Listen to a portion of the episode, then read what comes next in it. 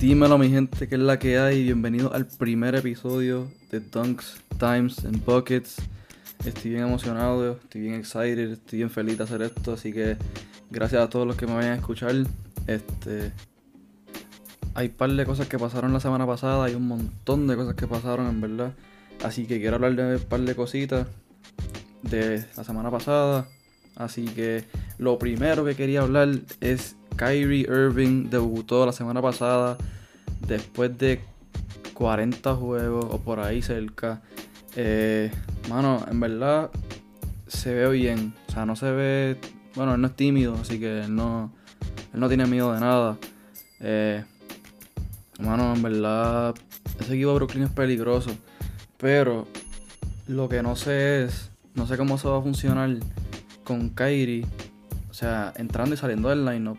O sea, eso no, eso no es saludable ni, ni bueno para ningún equipo porque no va a tener continuidad. Y obviamente, con esto de los protocolos, que la gente está en COVID, protocolos y todo eso, como que hay muchos jugadores que están entrando y saliendo de protocolo, obviamente nunca va, o sea, no va a tener continuidad.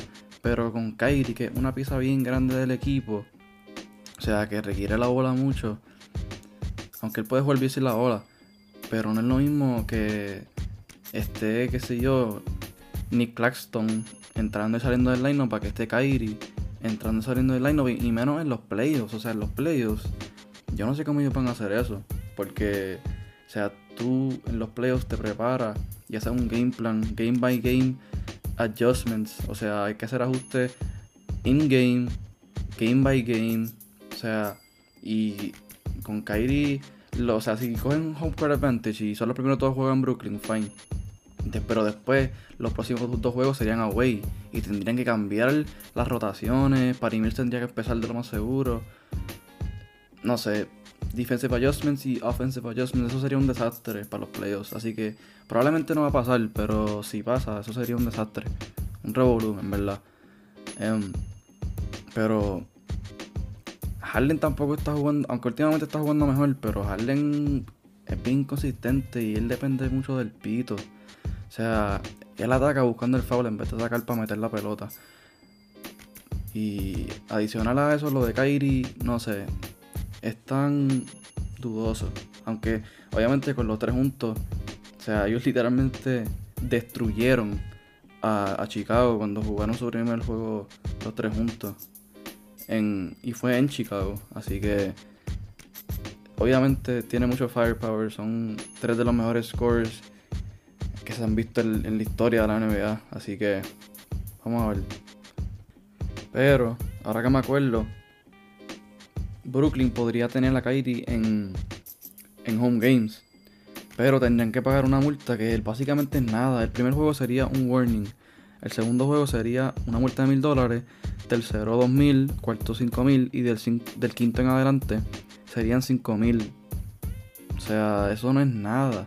Y, lo, y para lo que queda, que son como 40 juegos o menos. Eso no es nada para ellos, literal. Y además, si yo fuera a Brooklyn y Kyrie lo quiere hacer, pues lo hago, pero que lo saca de tu bolsillo. O sea, que se lo pague Kyrie.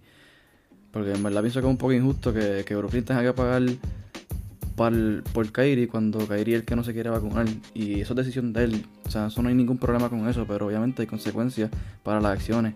Y eso es estatal. O sea, esto no es Brooklyn ni la NBA que quiere echar a Kairi. Eso es una, una ley estatal o una regla estatal, como lo, como lo quieran escuchar, como se quiera decir. Eh, para que Kairi, o sea, para cualquier, jugador que no esté vacunado no puede jugar en el, en el estado de la ciudad de Nueva York. So, ajá. Brooklyn podría hacer eso y en verdad deberían hacerlo para que puedan coger continuidad por lo que queda del season y entrar a los playoffs con ritmo y con buena química porque ellos, lo que tienen los tres los tres juntos Harden, Kyrie y Kyrie son como como 15 juegos, no tienen ni 20 juegos en total los tres juntos. O sea, ellos necesitan continuidad, necesitan reps, necesitan práctica, juegos eh, para que puedan llegar unidos y y con cohesión para los playoffs. Entonces, ya que estamos hablando de Kyrie, Chauncey Billups dijo algo bien interesante la semana pasada y básicamente dijo que Kyrie es el most skilled point guard of all time, el jugador más no talentoso, pero con más skill of all time. Ok. Yo pienso, para mí, ¿verdad? Solamente hay dos, bueno, maybe tres en que están en la discusión de verdad. Kyrie, obviamente, porque, hello. Curry, Steph Curry y Isaiah Thomas, el de los Bad Boy Pistons. Para mí los tres tienen muy buenos argumentos. Obviamente Kyrie... Para mí Kyrie es el, el tipo con los mejores handles en la historia de la NBA. Ella está ahí, pero Kyrie para mí es el mejor. Curry también tiene excelentes handles. Para mí dos son de los mejores o los mejores. Pero para mí Kyrie tiene los mejores handles. Entonces, la habilidad que tiene Kyrie para crear su propio tiro de cualquier lado de la cancha sea, fading away, post fades, off the dribble, off the catch, pull-ups, spin jumpers y la habilidad que él tiene para finish around the rim. Es una cosa que nunca se ha visto en, para un point guard. El tipo es el mejor finisher de la historia para la posición de los point guards. Obviamente Curry está ahí también, pero es que la habilidad y la, con la facilidad que lo hace Kyrie es increíble. O sea, no se puede comparar en realidad con, nadie. o sea, de los pointers, obviamente. La habilidad que él tiene para finish around the rim con cualquier mano. El hang time, el jelly, el spin que le pone la bola.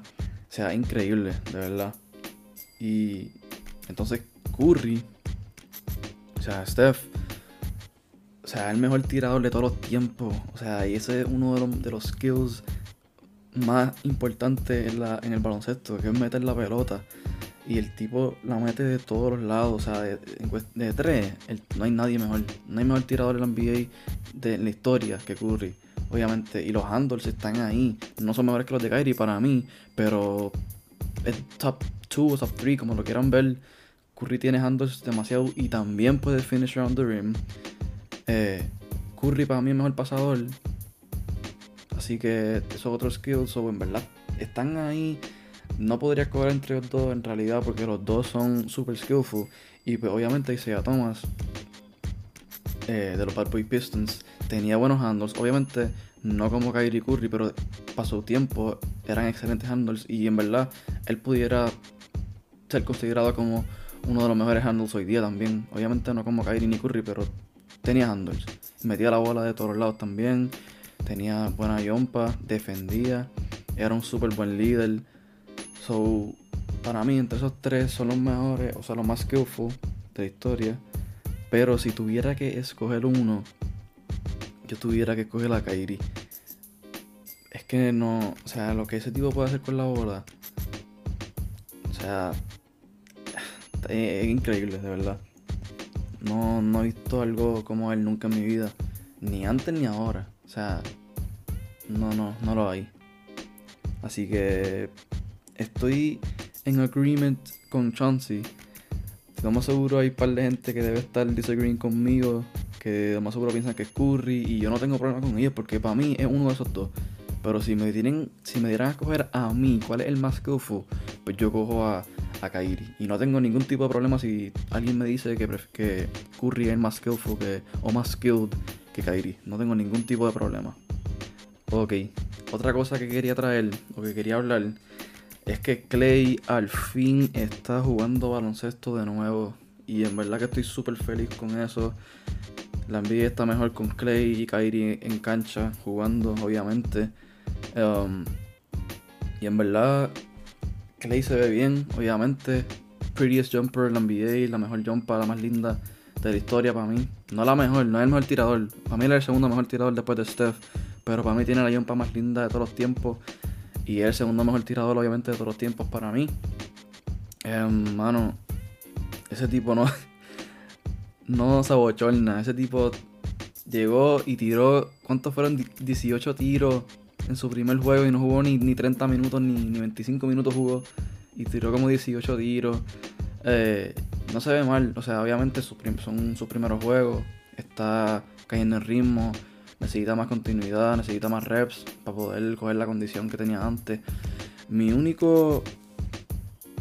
No, o sea, no tengo dudas de que él va a jugar bien, pero lo que me está poniendo como, como dudoso es que no sé si él vaya a poder defender como defendía antes. O sea, yo, maybe sí, yo espero estar mal. Pero él antes era, o sea, él pudiera ser considerado el mejor two-way defender cuando él estaba jugando. O sea, el mejor two-way player, perdón. Divi definitivamente era, el mejor 3D player. Eso no. O sea, el mejor 3-point shooter que defendía demente. O sea, era un elite defender. Eso no. Eso era. No era ni debatible. Pero. Él antes era un super elite two-way player. O sea. Tenía una defensa elite. Podía stay in front of you. Chase you around screens. O sea, podía, podía parar. No pararte. No podía parar obviamente a los mejores, como que nadie para LeBron, nadie para KD, nadie para, uh, qué sé yo, Kobe, pero él podía, obviamente él no jugó contra Kobe tanto en su prime, pero él podía contenerlo y hacértela bien difícil. Steals, deflections, o sea, él era un elite defender y contenía súper bien. Y yo no sé si pueda llegar a ese nivel que él estaba, que era, podría ser considerado el mejor perimeter defender o de los mejores de los mejores, mejor dicho, de los mejores, no, no el mejor, pero de los mejores. Eh, no sé, está difícil porque es que las lesiones que, que o la lesión que él tuvo fueron fue la rodilla, ¿no? Así que eso, esa, esos movimientos laterales se les van a hacer un poco más difícil. Pero yo no, yo no, si lo, si llegas a estar igual defendiendo como antes, no me sorprende tampoco, porque ese tipo se nota que él quiere estar en la cancha, que él quiere seguir mejorando y quiere ganar otra vez otro campeonato.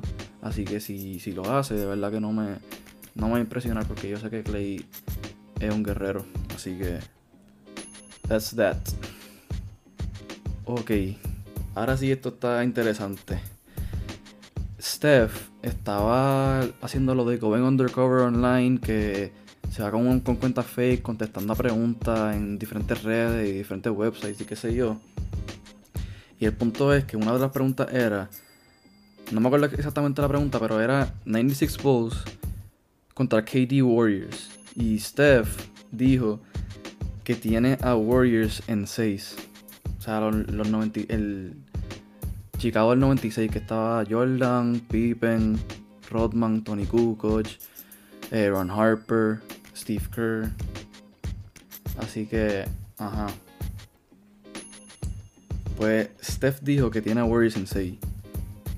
Obviamente, si comparamos jugador por jugador, aunque yo no lo comparo así, pero voy a hacerlo así también, eh, sería en un closing lineup, yo pienso que sería, obviamente, Ron Harper en la 1 para Chicago, en la 2 Jordan, en la 3 Pippen, en la 4 Kukoc y en la 5 Rodman. Entonces para Golden State sería Curry en la 1, Clay en la 2, Iguodala en la 3, KD en la 4 y Draymond en la 5. Ok. Si, si lo quieren hacer jugador por jugador, realísticamente, o sea, objetivamente hablando, Jordan obviamente tiene, el mejor jugador en la cancha. Pero segundo y tercero, probablemente es KD y Steph. O sea, so, objetivamente hablando, el best duo lo tiene Golden State. Pero a mí no me gusta hacerlo así, porque si es por papel, muchas cosas pueden ser diferentes. Lo que es un fact es que Chicago nunca, en ningún punto, Jordan, o sea, los equipos de Jordan en ningún momento se enfrentaron a un equipo como Golden State. Es más, ni siquiera se enfrentaron a un equipo como los Warriors sin KD. nunca. El mejor equipo que se enfrentó ese, eh, equipo de, Jordan fue. You could argue, o sea, las finales me refiero, obviamente. You could argue que es John Stockton, o sea, los Jazz con John Stockton y, y Carmalone, o sea, ese es el mejor equipo. Y tú me estás diciendo a mí que, que Chicago le va a ganar a Golden State. O sea, no, no, no lo veo. O sea, no lo veo porque es que Golden State, eso, eh, ellos no juegan uno para uno, ellos no juegan, o sea, Jordan odiaba chase screens, o sea, a él no le gustaba correr cogiendo off por screens, perseguir, a los jugadores. O sea, él no le gustaba eso y eso es, lo, eso es literalmente lo más que hace Golden State. Golden State lo más que corre son cortinas fuera de la bola, handoff, pick and roll, pin downs, back picks, stagger screens. O sea, Golden State, ese equipo de Golden State es el mejor equipo que yo he visto en mi vida y estoy seguro que es el mejor equipo de la historia. O sea, no se, no se puede comparar. Literalmente Golden State, o sea, ese equipo juega tan en, e, o sea, en, entre, en equipo, sí, en equipo. O sea, ellos, mueven la bola. O sea, todo el mundo toca la bola. Todo el mundo que es y no, no había ningún tipo de ego.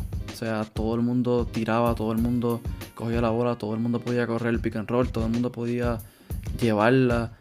O sea, y entonces, además de que tenían a Clay, Curry y KD que meten la bola como unos dementes y KD la mete de todos lados. O sea, no necesita la bola para ser efectivo. También tenían a Draymond y Iggy y más Clay, que los tres eran elite defenders. O sea, ese equipo estaba ridículo, estaba absurdo. Ese equipo era otra cosa, brother, de verdad. Yo no puedo creer que yo pude ver a ese equipo jugar. O sea, estaba demasiado ridículo, estaba demasiado. Los mejores dos tiradores de la historia, más KD, más Iggy y más Draymond. O sea, era absurdo. Y obviamente Jordan es el mejor jugador entre esos dos equipos. O sea, tienen el mejor jugador. Pero ese equipo nunca se ha enfrentado a Golden State, mano. Nunca se enfrentó a un equipo así. O sea, tú me vas a decir a mí que, ese equipo que, que, que se fueron invictos todos los playoffs hasta llegar a la final. Van, van a, a, ganar, Chicago le va a ganar. Que perdieron un juego en todos los playoffs ese año, en el 2017. No lo veo. No lo veo. Y ese equipo yo lancé fue a 6 juegos con, con Seattle, si no me equivoco. Así que no, no, lo veo. Yo pienso que ganaría eh, Golden State. No sé si, si en 6 o 5 juegos, yo diría. Porque es que ese equipo estaba demasiado duro. No había forma. No había forma. Y entonces, vamos a cambiar ahora al presente. Hablando ahora de, de Steph, que estaba hablando de Steph, él está ahora en un slump, o sea, shooting slump, horrible. O sea, está tirando malísimo. O sea, eso no, no es concerning. No lo sé, porque es que ya han sido varios juegos que no está tirando bien. O sea, está tirando malo, malo. Sus últimos juegos han estado malísimos. Y yo no había visto a Steph en un slump así desde hace tiempo, porque han sido un par de juegos, yo creo que es desde, diciembre, o cerca de, esa fecha. Está tirando bien mal. Em, y eso, que le dieron una pela asquerosa a, Chicago. Chicago ha cogido dos pelas asquerosas con, contra Brooklyn y contra Golden State corrido. Aunque Curry no jugó brutal ese juego, pero no fue tan malo como los anteriores.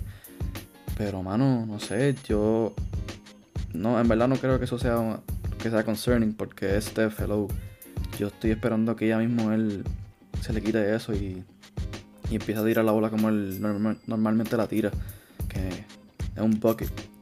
Así que no creo que, eso sea concerning, pero pero era había que decirlo porque es que no se no se puede ir sin decir porque es que está no está no está bien, el, está en un slump, hay que decirlo, está en un slump. Pero eso, eso no es nada, nada raro para un tirador. Para él es raro, pero para un tirador eso no es raro. Y yo estoy seguro que eso se le va a quitar. Y ya pronto vuelve a tirar como él normalmente tira. Así que no tengo, tengo mucha duda de eso. Ahora, quiero hablar de quiénes están en la conversación para el MVP. Ok. Para mí, yo pienso, yo, si si me dicen top 5, yo, yo pongo. no lo voy a poner en orden, pero tuve 5 jugadores. Es KD, es Steph, es Yanis, es Jokic. Y el quinto. Ah, no sé si diría DeRozan. DeRozan está jugando súper bien aunque los últimos dos juegos cogieron unas pelas asquerosas contra Golden State y, Brooklyn, pero antes de eso estaba jugando súper bien. Obviamente Zach Lavin se lastimó en ese último juego contra, contra Golden State, pero DeRozan, probablemente digo DeRozan, aunque Embiid está jugando brutal últimamente, que merece también consideración. Yamorante está jugando súper bien últimamente, que merece consideración. LeBron está jugando estúpido también, pero no, no están ganando juegos. Em, así que probablemente diría eso. Esos jugadores más o menos. Pero si me, si me preguntaran hoy quién es el MVP, mano se lo tendría que dar a Yanis. Yanis o KD, uno de los dos. Porque Yanis está. Está masacrando al tipo. Y Yanis ya cogió mi respeto, en verdad. Porque el tipo es un asesino. O sea, el tipo te. Si, si Anthony Davis tuviera la mentalidad de Yanis, él fuera el mejor jugador de la NBA. Porque esa es la diferencia de Anthony Davis y Yanis. Yanis viene toda la noche a arrancarte la cabeza. AD viene una noche así y, ay no, mañana no, no voy a jugar duro. O sea, tú no puedes venir a jugar suave, o sea, tú tienes que venir a jugar duro todas las noches. Y esa es la diferencia de Yanis y AD. Tan sencillo como eso. En verdad no, no diría obviamente que AD fuera el mejor del mundo. Pero por lo menos top 3 en la NBA fácil sería si tuviera esa mentalidad. Ah, y ya que estamos hablando de MVPs, em, Michael Malone, el coach de Denver, la semana pasada dijo que Jokic, y voy a quote, is one of the most disrespected reigning MVPs. Ouch. Y en verdad, yo pienso que tiene razón, o sea, no respetan a Jokic, o sea, el tipo está jugando estúpido, está jugando sin Jamal Murray y sin Michael Porter Jr y la gente no le da los flowers. O sea, hay gente que obviamente se la da y lo respetan, pero eh, me, me refiero a la NBA en general, en la NBA, como que no lo respetan. Ese tipo es una bestia. Para mí era el mejor centro en la NBA. Para mí era mejor que Embiid. Yo lo prefiero a él que Embiid eh, como centro. O sea, yo lo prefiero a él. Para mí es mejor que Embiid. Lo, sí, lo dije. Para mí es mejor que Embiid. Bueno, él tiene un MVP y Embiid no, así que... Y... Y, y él ha llegado más lejos que Embiid Um, pero sí, en beat para mí yo pienso que, o sea, Michael Malone está on the money aquí para mí. Para mí es one of the most disrespected reigning MVPs. O sea, el tipo se acaba de ganar un MVP el año pasado y está jugando ridículo este año. Está promoviendo como 26, 14 y 7. Eso es una cosa ridícula. Ridícula para un centro. O sea, 7 asistencias, en serio. Un centro, brother. En, hoy día, no, no antes que, que Will Chamberlain y, y, Kareem en los 70, o sea, hacía una cosa ridícula. Este tipo lo está haciendo ahora. Como que los centros hoy día no son así. O sea, no, no hay mejor, él es el mejor passing big de la historia. Passing big, o sea, centro. Él es el mejor pasador. No hay break, no hay, no hay debate. Y, y no, le dan, no le dan el respeto que se merece, mano. Ese tipo es una, una máquina, una bestia. Y no le dan el respeto que se merece. Así que tiene razón Mike Malone, tiene razón. Ok, ahora quería hablar de qué equipos me han sorprendido hasta ahora, los más que me han sorprendido. Um, obviamente para mí los primeros tres serían Chicago, Memphis y Cleveland. Chicago obviamente porque yo jamás pensé, o sea, yo sabía que ellos tenían un equipazo, o sea que tenían un excelente equipo con Lonzo, Zach Lavin, DeRozan, Patrick Williams se lastimó, pero yo espero que vuelva pronto. Eh, Vucevic, Caruso, Kobe White en el banco, Tosumu que lo draftearon de Illinois y está, produciendo bastante bien del banco y a veces empieza. Um, yo sabía que iban a tener un buen equipo, pero no jamás me imaginé que iban a estar número uno en, en, el este ahora mismo. De verdad que no, no lo vi venir. Y Memphis, wow. Yamorant, wow. O sea, yo, yo amo a Yamorant. Yo, a mí me encanta Yamorant.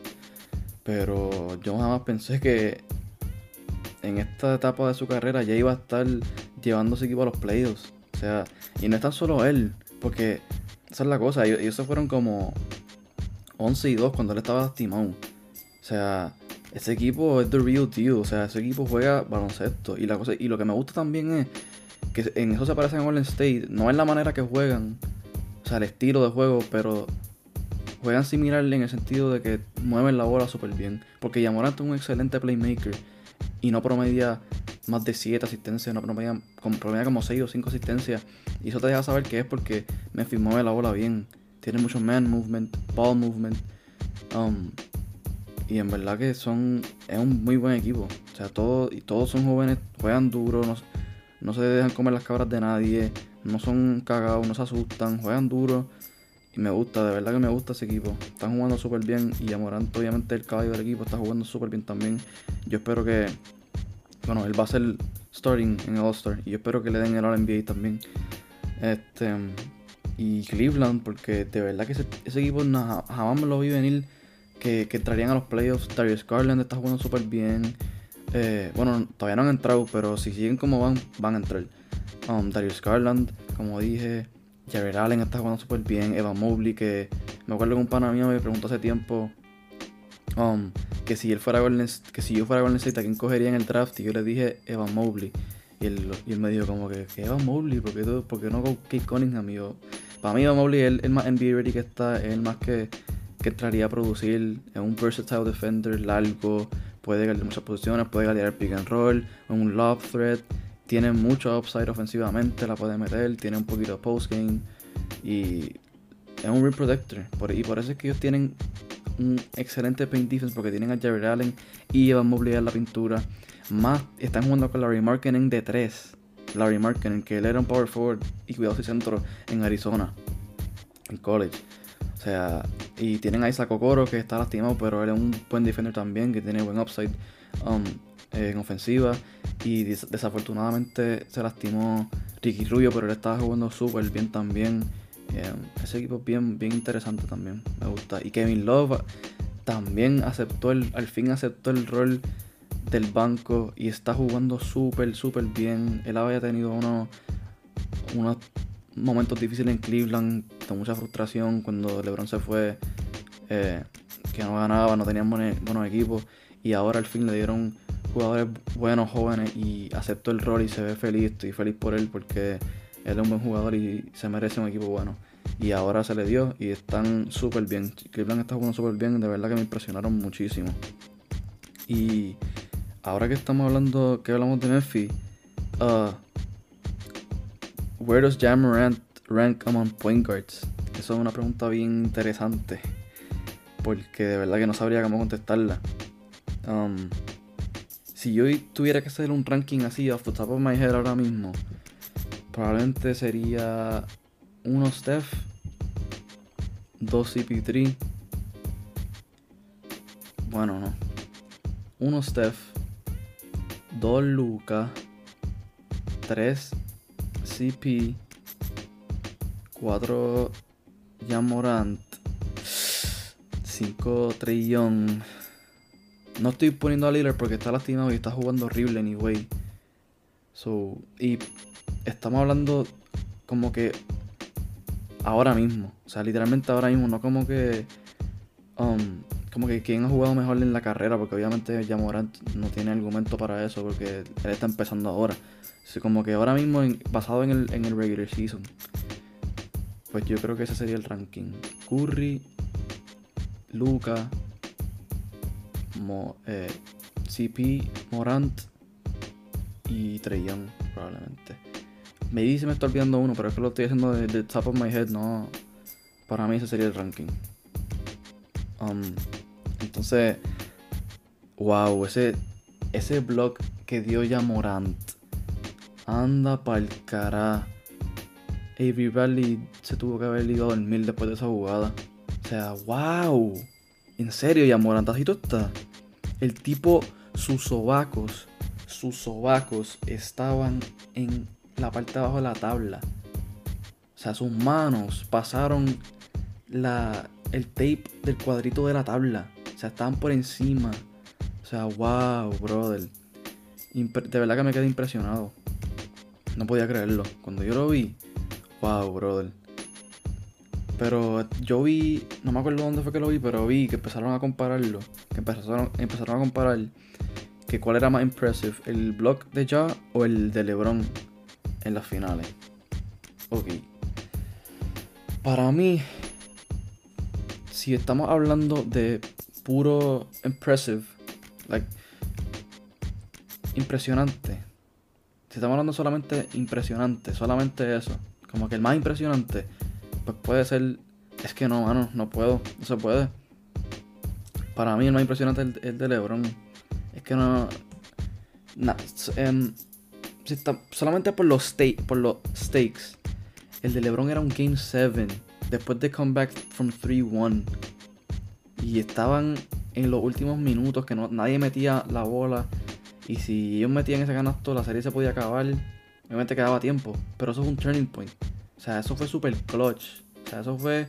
Es el mejor block de la historia en, de baloncesto. De cualquier tiempo. O sea, no hay, no hay break. Porque el, tipo estaba. O sea, él vino del otro lado de la cancha. O sea, él llegó un chase down block ahí de la nada y se la mete en la tabla, se la pilla en la tabla. El de Yamoran fue súper impresionante, pero no se puede comparar con el de LeBron. O sea, no, hermano, es que fue la final, Game 7. Nacho, no, no se puede. Ese block de LeBron es el mejor. Ahora, vamos a hablar de. Quería hablar de. ¿Cuáles han sido los equipos que han sido los biggest disappointments hasta ahora? Los biggest disappointments. Para mí, han sido Atlanta, los Knicks y los Lakers. O sea, Atlanta viene de llegar a, unos conference finals el año pasado contra Milwaukee. O sea, ellos le ganaron, primero le ganaron a los Knicks, que también están para mí los biggest disappointments este año. Le ganaron a Filadelfia. Y después le ganaron, eh, perdieron contra Milwaukee en los conference finals, con que fueron los campeones. Así que no está mal. Pero este año wow. O sea, están jugando horrible y hay, hay problemas ya en, el locker room con John Collins. John Collins no, le gusta, no le está gustando su rol. Pero mano, ellos están 12. No están ni, en el plane. O sea, después llegaron con los Conference Finals, mano. Es increíble. Y entonces los Knicks, que están décimos, están en el plane llegaron a los playoffs por primera vez en un montón de tiempo el año pasado. Llegaron como cuarto o quinto. Y entonces este año están décimo. O sea, no me esperaba que iban a estar tan bajitos. Y no sé. No, no. Para mí ellos deberían estar con mejor récord que, Washington, Toronto. Bueno, es que en verdad Julius Randle el año pasado tuvo una, un season estúpido y no sabía si era replicable y parece que no, o, o no sé, vamos a ver porque todavía faltan como 40 juegos, así que vamos a ver si Julius Randle puede llegar a ese nivel que estaba el año pasado. Pero hasta ahora no lo he visto. Y entonces los Lakers, mano, no sé, no sé cuál es, o sea, el problema de AD, el Ross, el, un roster malo en, en general. Este es mi pensar. El problema es un poquito de los tres. Es un poquito de AD, aunque ahora mismo está lastimado. Pero antes, antes de que se lastimara está jugando malísimo anyway. Es Westbrook porque está jugando fatal también. Y el roster en general para mí no está muy bueno. O sea, no defienden a nadie, no tienen defensa. O sea, ellos, ellos dependen de que, de que metan más bola que el otro equipo. Porque no tienen defenders. AD es el único defender y LeBron de vez en cuando, pero LeBron está viejo. No tiene la, la misma habilidad defensiva que tenía antes, que era un elite defender. Ahora mismo no tiene muchos movimientos laterales, no se puede mover muy rápido. Aunque de vez en cuando puede, pero no, no, consistentemente porque está viejo. Y entonces el roster tiene muchos jugadores que no defienden tampoco. Malik Monk está jugando bien, pero no defiende a nadie. Austin Reeves defiende un poquito, pero no tampoco es, qué sé yo, um, Iguodala o Draymond o algo así. ¿Me entiendes? O sea, no. El roster para mí no está bueno. Hay que verlo en verdad, porque puede ser que me caiga en la boca cuando vuelve AD, si es que se pone para su número, porque si vuelve y está igual que antes, pues no van para ningún lado tampoco. Um, pero sí, no sé. No sé qué va a pasar. Westbrook está jugando fatal. O sea, si no hace turnover, tira 2 de 15 del field goal. Si no tira 2 de 15 del field goal, se tira un juego de 30 de Nobel. Así no se puede, no, no hay para ningún lado así. O sea, él lo trajeron para que LeBron no tuviera que hacer tanto. Y turns out que está pasando lo contrario. LeBron tiene que hacer más. Porque Westbrook no está dando lo que se supone que dé. Es que él no sabe ni su rol, él está perdido. O sea, ellos no saben ni cómo quieren usar a Westbrook, no saben ni cómo usarlo. Porque es que no, o sea, yo no entiendo por qué ellos tra para coger a Westbrook. O sea, ese es el peor fit posible para LeBron. El peor. No entiendo. De verdad, no entiendo por qué lo hicieron, pero están stuck con él. Así que no tienen opción para jugar. Tienen que jugar. Ganen o pierdan, tienen que jugar. Así que, that's that. Ok, para terminar, el, último tema que quería tocar eh, es que Wade en un podcast dijo que, voy a quote, People will forget about Jordan in GOAT talks just like we forgot about Kareem. ¿Eso es cierto o es falso? Pues para mí, si me preguntan a mí, yo pienso que eso es falso. Y no es, ni muy complicado. O sea, primero, bueno, maybe hay gente que se, que se ha olvidado de Karim en los GOAT Talks. Pero yo, yo siempre he dicho que los mejores tres jugadores de la historia son LeBron, Jordan y Karim. Esos son los mejores. Que el orden, pues lo pueden escoger ustedes. A mí no, no, me, no me mata. Pero esos tres son indiscutiblemente los mejores tres jugadores de la historia. Obviamente hay gente que sí se puede olvidar de Karim porque, qué sé yo, no, no, tiene conocimiento de él o, nunca lo vieron. Pero obviamente yo nunca lo vi, pero, o sea, en persona, pero yo he visto juegos porque ya me siento a ver los juegos de antes. Um, y Karim es indiscutiblemente top 3 player of all time. O sea, no, es debatible. No se puede debatir. O sea, si alguien lo va a debatir que no es un top 3 player, va a perder. Porque el tipo es demasiado great para no, para no ser top 3. Pero la diferencia de Kareem y Jordan es súper sencillo. El Jordan Brand. O sea, Jordan nunca se va a ir, nada más con, sus, con su marca. Es demasiado iconic, es demasiado comercial, demasiado grande en el mundo, es demasiado grande para que, para que se salga o se, se olviden de las conversaciones. O sea, no, no es posible tema, Jordan es un personaje o una persona demasiado grande en el mundo para que se olviden de él en Good Talks. Es imposible. Y eso es sin mencionar obviamente lo que él hizo jugando baloncesto. Porque obviamente es el top 2 player of all time. Um, pero no, no, no veo posible que, que se olviden de él en Good Talks. Él es demasiado grande, demasiado, demasiado grande. Este, pero gracias por estar aquí. Eh, gracias por escuchar este primer episodio de Tongues, Times and Buckets. Eh, espero que les haya gustado. Espero que, que, puedan reaccionar a esto. Me pueden escribir a, la Instagram, eh, al DM. Y me pueden comentar si están de acuerdo conmigo, si no están de acuerdo conmigo. Si piensan que estoy, que estoy loco. Que lo que sea, me pueden escribir lo que sea y me pueden sugerir cosas para hablar, si quieren que hable de cosas diferentes o temas, algún tema específico de la NBA o de cualquiera, BCN, colegial. Um, pero gracias por, estar aquí, por escuchar este podcast. Eh, espero que puedan escuchar el próximo, así que gracias.